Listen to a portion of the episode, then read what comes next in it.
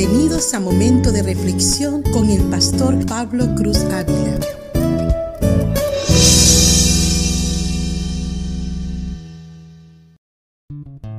La Biblia dice en Efesios capítulo 5 versos 18 al 25, No os embriaguéis con vino en lo cual hay disolución, antes bien sed llenos del Espíritu hablando entre vosotros con salmos, con himnos y cánticos espirituales, cantando y alabando al Señor en vuestros corazones, dando siempre gracias por todo al Dios y Padre, en el nombre de nuestro Señor Jesucristo. Someteos los unos a los otros, someteos unos a otros en el temor de Dios. Las casadas estén sujetas a sus propios maridos como al Señor y dice en el versículo 25 del mismo capítulo, Maridos, amad a vuestras mujeres, así como Cristo amó a la iglesia y se entregó a sí mismo por ella. El tema para hoy es cómo construir relaciones significativas en el matrimonio y la familia. El construir relaciones significativas en el hogar o con otros no es un asunto trivial, superficial. No es cuestión de manipulación y de técnicas humanas. El cimiento para todas esas relaciones es ser llenos del Espíritu. Es una vida de gozo, de gratitud y sumisión. Toda relación está edificada en ese cimiento espiritual, sea que estemos hablando de una relación entre un esposo y una esposa, o hijos y padres apreciados hermanos y amigos, lo más importante en un buen matrimonio es el amor hacia Dios por encima del amor por uno mismo. Lo que realmente es importante en un buen matrimonio es la búsqueda de las necesidades de otros en lugar de buscar sus necesidades. Lo que realmente importa es tener un corazón sumiso que se preocupa más por el otro. En otras palabras, el matrimonio es simplemente un lugar en donde usted vive su cristianismo. Y si usted lo vive de manera correcta, es un acontecimiento productivo, satisfactorio, feliz, bendecido. Y si no es así, está lleno de dolor y decepción e insatisfacción, tristeza, enojo y todo lo demás. Si su hogar no es lo que Dios quiere que sea, es porque los estándares más elevados del cristianismo no están siendo vividos ahí. La familia es el ambiente donde su fortaleza espiritual, su devoción espiritual, su coherencia espiritual son manifestadas de la manera más clara. Y no solo son manifestaciones de la manera más clara, escúcheme con atención, son más demandadas debido a la familiaridad, debido a que estamos juntos en toda circunstancia, en toda prueba y dificultad. El hogar es la prueba más evidente de su vida espiritual. Todo comienza con ese cimiento espiritual y fuera de eso hay problemas y conflictos serios. Ahí es donde todo tiene éxito y donde todo se derriba. De hecho, el diseño maravilloso para el matrimonio no va a funcionar en donde hay pecado. Cuando usted invade su matrimonio y su familia con el pecado, hace de esa relación una experiencia muy opresiva, llena de insatisfacción, se vuelve miserable. Y así es para la mayoría de la gente cristiana y no cristiana, que buscan construir relaciones en base a su orgullo y satisfacción personal. Lo que han logrado es haber sembrado la semilla que destruye todas las relaciones de manera terminante. ¿Sabe? Usted tiene que regresar a la dimensión espiritual para terminar con el pecado. Esto es lo que hace tan maravilloso este pasaje que estamos viendo. Nos afirma que la solución al conflicto en el matrimonio es espiritual y comienza con permitir al Espíritu Santo controlar su vida. ¿Cómo? Dejando que la palabra de Dios more en abundancia en usted obedeciendo al Espíritu de Dios conforme Él ilumina la voluntad de Dios. Solo el poder del Espíritu Santo puede revertir la maldición en un hogar. Escúcheme con atención. En donde usted tiene una persona llena del Espíritu en el hogar, usted tiene esperanza. ¿Alguna vez ha tratado de pelear con una persona controlada por el espíritu? ¿Alguna vez ha tratado de pelear con una persona que está totalmente gozosa y simplemente tiene gozo que está fluyendo en su corazón? ¿Alguna vez ha tratado de pelear con alguien que está agradecido por todo, inclusive en el conflicto? ¿Alguna vez ha tratado de pelear con alguien que es totalmente sumiso? Es muy difícil. En donde eso existe, hay esperanza. Es un asunto espiritual. El conflicto se va cuando el Espíritu Santo domina. Le saluda el pastor Pablo Cruz Ávila. Que Dios le bendiga. Esto fue Momento de Reflexión. Será hasta nuestra próxima emisión. Que Dios te bendiga.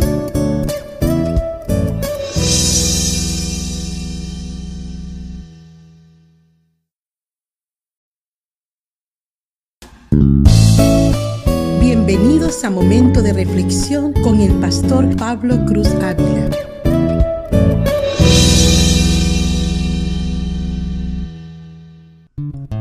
La Biblia dice en Efesios capítulo 5 versículos del 25 al 33, Maridos, amad a vuestras mujeres, así como Cristo amó a la iglesia y se entregó a sí mismo por ella, para santificarla, habiéndola purificado en el lavamiento del agua por la palabra, a fin de presentársela a sí mismo una iglesia gloriosa, que no tuviese mancha ni arruga, ni cosa semejante, sino que fuese santa y sin mancha. Así también los maridos deben amar a sus mujeres como a sus mismos cuerpos. El que ama a su mujer a sí mismo se ama, porque nadie aborreció jamás a su propia carne, sino que la sustenta y la cuida, como también Cristo a la iglesia, porque somos miembros de su cuerpo, de su carne y de sus huesos. Por esto dejará el hombre a su padre y a su madre, y se unirá a su mujer, y los dos serán una sola carne. Grande es este misterio, mas yo digo esto respecto de Cristo y de la iglesia. Por lo demás, cada uno de vosotros ame también a su mujer como a sí mismo, y la mujer respete a su marido. ¿Cuánta disolución y frustración se evitarían en los matrimonios de hoy en día si tan solo los cónyuges asumieran su rol en el hogar. La crisis hoy por hoy en la familia ha sido como consecuencia del desprecio del ser humano por los principios de Dios en su palabra. Aún en los matrimonios cristianos vemos crisis. Cada uno habla de hacer lo que es más conveniente, característico de un corazón lleno de egoísmo y orgullo. Hoy quiero hablar del papel y la responsabilidad suprema del esposo cristiano. El papel y la responsabilidad suprema del esposo cristiano es amar a su esposa. Apreciado hermano y amigo, en este pasaje de Efesios capítulo 5, el apóstol Pablo ilustra el amor que un esposo debe tener hacia su esposa con la clase de amor que Cristo ha manifestado por su iglesia. Así como Cristo se negó a sí mismo y fue sacrificado para redimir a su iglesia, el hombre se entrega en amor para el bien de su esposa. Y este amor debe gobernar sus actitudes y acciones hacia su cónyuge y desplazar cualquier tendencia áspera, egoísta o caprichosa. Por eso la importancia de tener la experiencia del amor de Jesús en su vida y de poder cultivar cada día de tal manera que permanezca, porque esto le capacita para dar esa misma clase de amor, especialmente en el hogar. Para el tiempo que Pablo escribe estas palabras, la relación conyugal era muy compleja. Por un lado, los judíos percibían a una mujer a un nivel muy bajo. Una mujer era casi un objeto, no una persona no tenía derechos legales. El marido tenía el derecho absoluto de hacer con ella lo que él quisiera, de tal manera que el divorcio se había vuelto en algo trágicamente fácil y trágicamente común. Ellos estaban divorciándose de sus esposas por cualquier motivo y volviéndose a casar tantas veces como querían. Por otro lado, los griegos tenían un enfoque muy similar a este. El hombre griego encontraba su placer e inclusive su amistad fuera de su matrimonio. Su esposa era quien solamente cuidaba de la casa y quien producía los hijos. Así que la vida familiar y del hogar estaba casi extinta y la fidelidad era casi no existente. No había un procedimiento legal para el divorcio, simplemente echaban a sus esposas. Esto es muy similar a lo que ocurre en nuestra cultura latinoamericana hoy en día con el machismo, en donde el hombre asume que simplemente por su género él debe ser respetado y obedecido en el hogar por lo cual él tiene la autoridad final sobre la esposa y los niños, aunque no dé un buen ejemplo. Este factor cultural es muy destructivo en la relación familiar porque primeramente convierte a la señora en un objeto para complacer al hombre y tampoco estima a los hijos como a personas de valor en sí mismo, sino como evidencia de su potencia varonil. Vivimos tiempos muy similares al del primer siglo, es por eso que la palabra de Dios continúa siendo relevante para nuestro tiempo. El amor ejemplificado y demandado por Cristo en esa relación como cabeza de la iglesia es la responsabilidad más alta de un esposo hacia su esposa. Pero ese papel está expresado no en términos de control, sino en términos de amor. ¿Qué significa esto? En primer lugar, un amor semejante requiere sacrificio por parte del esposo, para el bien de la esposa. Así como Cristo voluntariamente se dio a sí mismo, dispuesto a ser un siervo y humillarse y llevar la carga de otros en aquel madero, de igual forma usted debe estar dispuesto a dar su vida por su esposa. Deberá voluntariamente darse a sí mismo. Deberá estar dispuesto a ser un servidor y a cargar con sus cargas.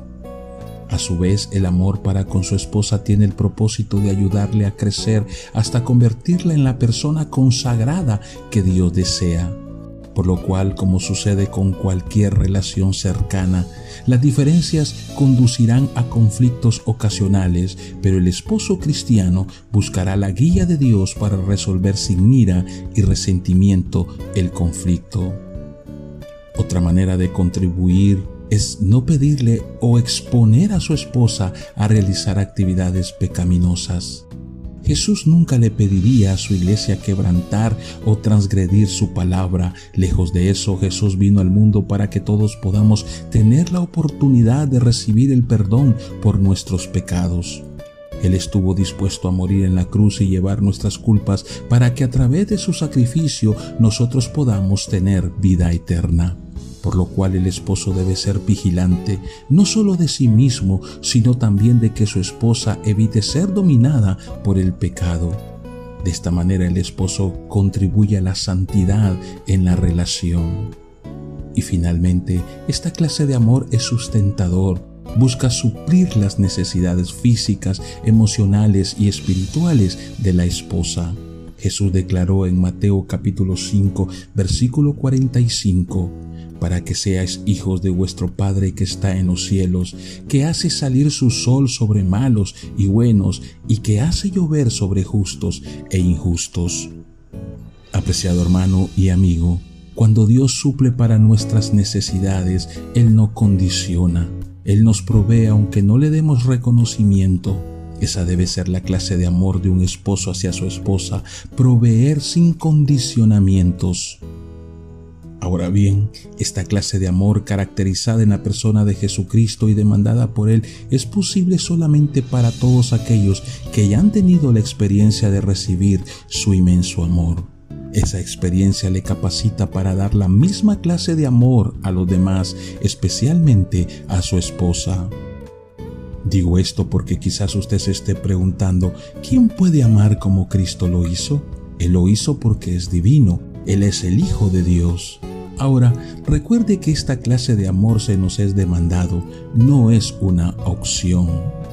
Jesús nos dijo en el Evangelio según San Juan capítulo 13 versículos 34 y 35, un mandamiento nuevo os doy, que os améis unos a otros como yo os he amado, que también os améis unos a otros. En esto conocerán todos que sois mis discípulos, si tuvierais amor los unos por los otros. Y aquí hay dos verdades implícitas. La primera es que Dios no nos pide algo que no podamos hacer. Y si Él nos manda a que amemos es porque estamos capacitados para hacerlo. Solo se requiere de nuestra voluntad de tomar una decisión. Y la segunda es que usted y yo no podemos dar lo que no tenemos. Si usted no puede dar esta clase de amor es porque aún no lo ha experimentado. Es decir, aún no tiene el amor de Jesús en su vida. Pero si usted ya experimentó esta clase de amor y le está constando amar, no es porque sea algo imposible de hacer, esto es porque usted no ha crecido en ese amor por Jesús. ¿Cuál es la primera cualidad del fruto del Espíritu? Amor, por lo cual debemos como cristianos vivir cada día dependiendo del Espíritu Santo, de lo contrario será también muy difícil para usted como cristiano amar. Apreciados hermanos y amigos, el amor provee un lugar de seguridad y de calidez tanto emocional como espiritual y usted, el hombre, es responsable para crear un ambiente de tal naturaleza en el cual su esposa y familia puedan llegar a ser todo lo que Dios quiere que sean. Le saluda el pastor Pablo Cruz Ávila. Que Dios le bendiga. Esto fue Momento de Reflexión. Será hasta nuestra próxima emisión. Que Dios te bendiga.